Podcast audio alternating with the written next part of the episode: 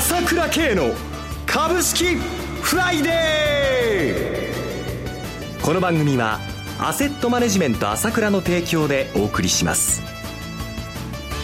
皆さんおはようございます。浜田節子です。朝倉慶の株式フライデー。今日も株式投資をする上で重要となる注目ポイントを取り上げてまいります。パーソナリティは、アセットマネジメント朝倉代表取締役、経済アナリストの朝倉慶さんです。朝倉さん、おはようございます。おはようございます。よろしくお願いいたします。よろしくお願いします。えさて、今週の東京株式市場、朝倉さんはどのようにご覧になっていますか？そうですね。まあ、東京市場だけじゃなくて、まあ、世界的にね、本当にまあ、やっとこう、綺麗に戻りつつあるというところですよね。夏から下落が続いてましたからね。そうですね。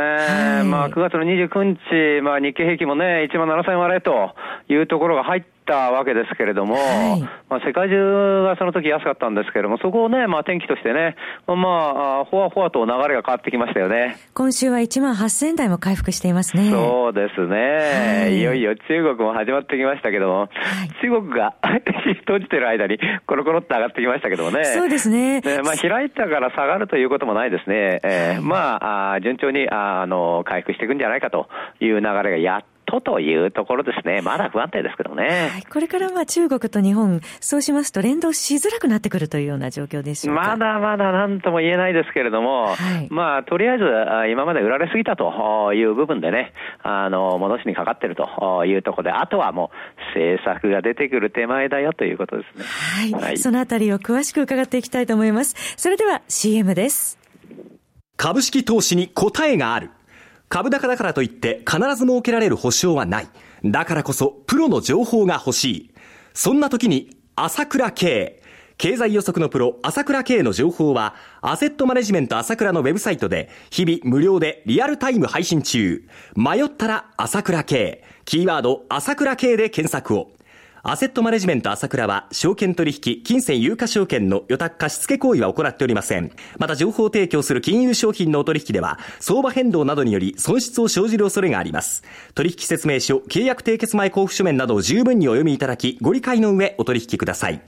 金融商品仲介業者登録、関東財務局長、金中第605号。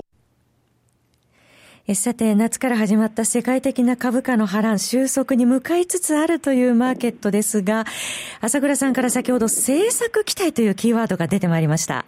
そうですね。はい、まあ、相場っていうのは本当に面白いんですけど、悪いんかな、悪くないんかなっていう時には、こう、なんかもやもやして、どんどんどんどん下がってくるんだけれども、はい、現実にこう、直近の経済指標なんか見ると、悪いものばっかりが、日本もそうですけども、まあ、米国もそうですけども、欧州もそうですけども、次から次へと出てきたじゃないですか。そうですね。ちょっと景気が心配かなというような。そうそうそう。例えば、昨日だってね、街角景気だってまた2ヶ月連続ね。悪化してますね。悪化でしょ。はい。で、あの、同じ昨日出た機械実習だってね。はい。日銀が日銀単価で設備投資は順調だって言ってんのに、その設備投資がどんどん落ちてるじゃないですか、直近で。そうなんですよね。そうでしょはい。えー、アメリカだって、もう GDP GDP ナウって、あの、直近の GDP の数字っていうのは、ものすごく落ちてるんですよね。はい。ねで相場っていうのはでも不思議なもので、悪いのが現実にこの数字として出てくる。我々の目の前に出てくる。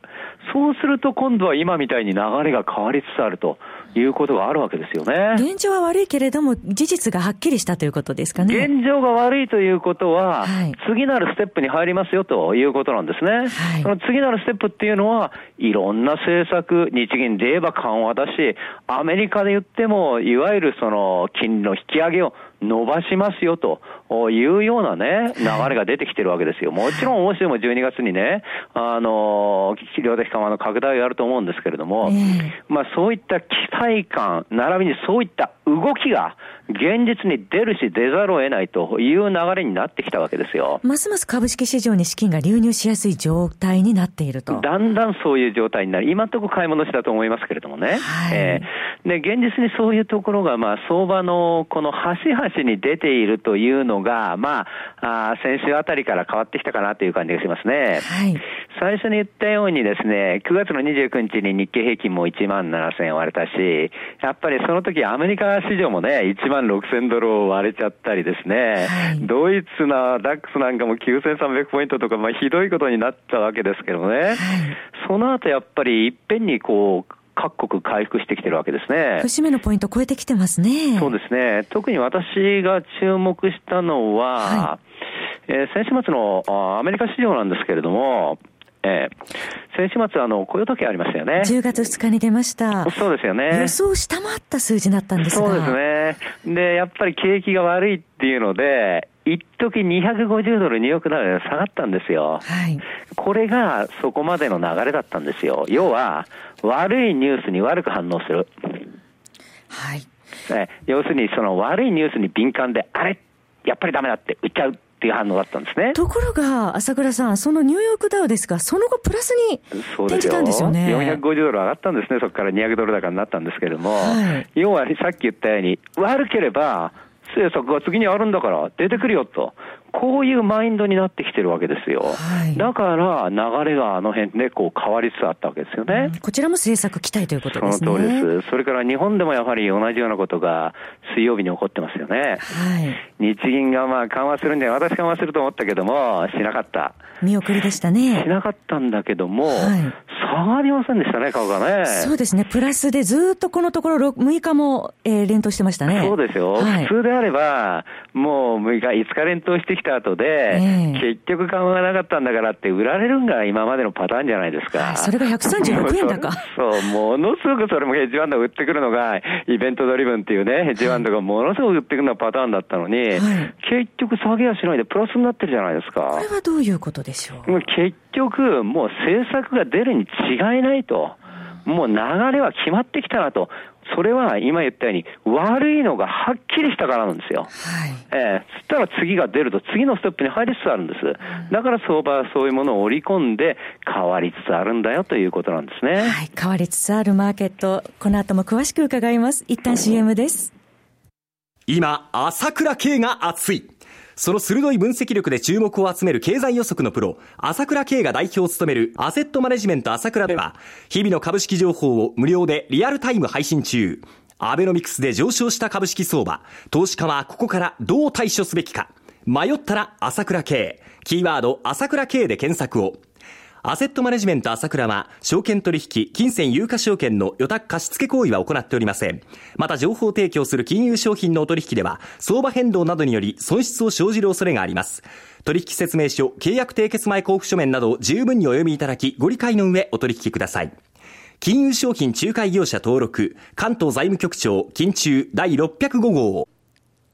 さて、10月6日7日の日銀では追加緩和なし現状維持となりましたけれども、朝倉さん、月末にまた10月30日に金融政策決定会がありますね。まあ、ここではもう確実に日銀動くと思いますね。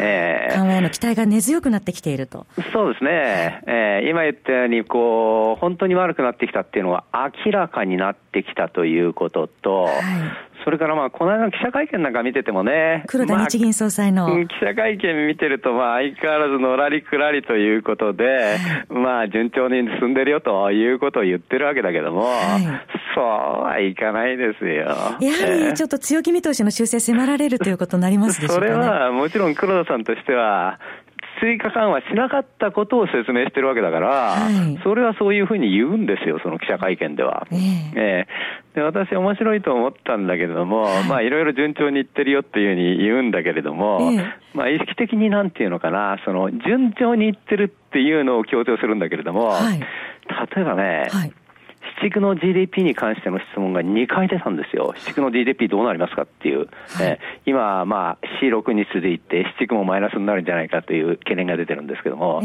これに対しては本当答えませんでしたね。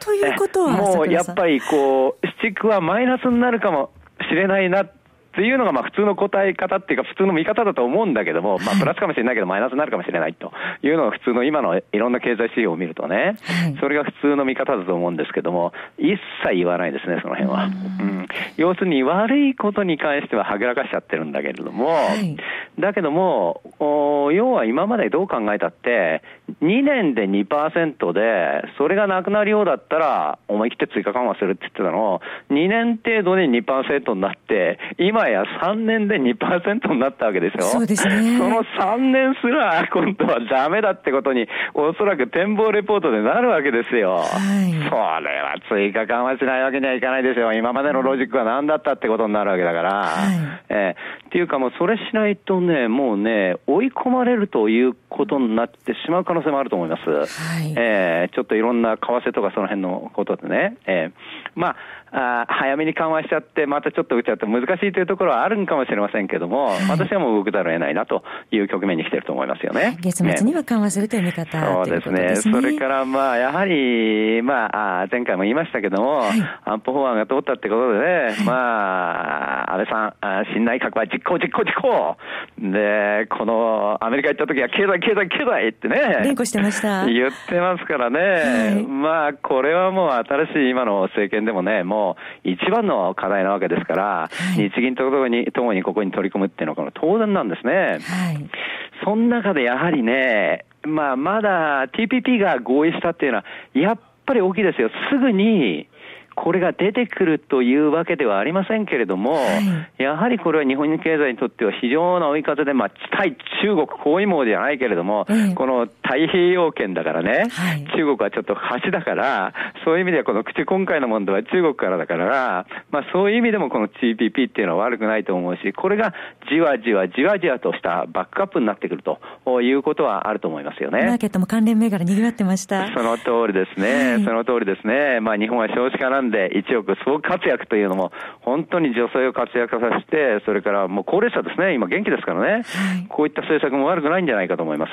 11月4日、そして東証上場予定の、えー、日本郵政、かんぽ生命、ゆうちょ銀行。ですね、これがね、まあ私も現場にいるからわかるんだけれども、えー、意外にやっぱり人気なんですよ。個人投資家の方に。そう、要は日本人は保守的だから、はい、やっぱりこういうのが、まあ、この間のトヨタのあの種類株じゃないですけど、合ってるんですよ。えー、えー、そうすると、ここでですね、証券会も今一生懸命やってるわけだけども、相当な資金、今相当な倍率になってるっていう感じなんですよね。はい、欲しい人手に入らないということなので、やっぱりここは改めて日本の、まあ、本当に膨大なあ金融資産とですね、やっぱり貯蓄から投資へという根本的な流れはあるので、それを後押しする流れっていうのはあるわけで、これも大きな起爆剤になってくる可能性もありますよ。はい。ありがとうございます。そろそろお時間になりました。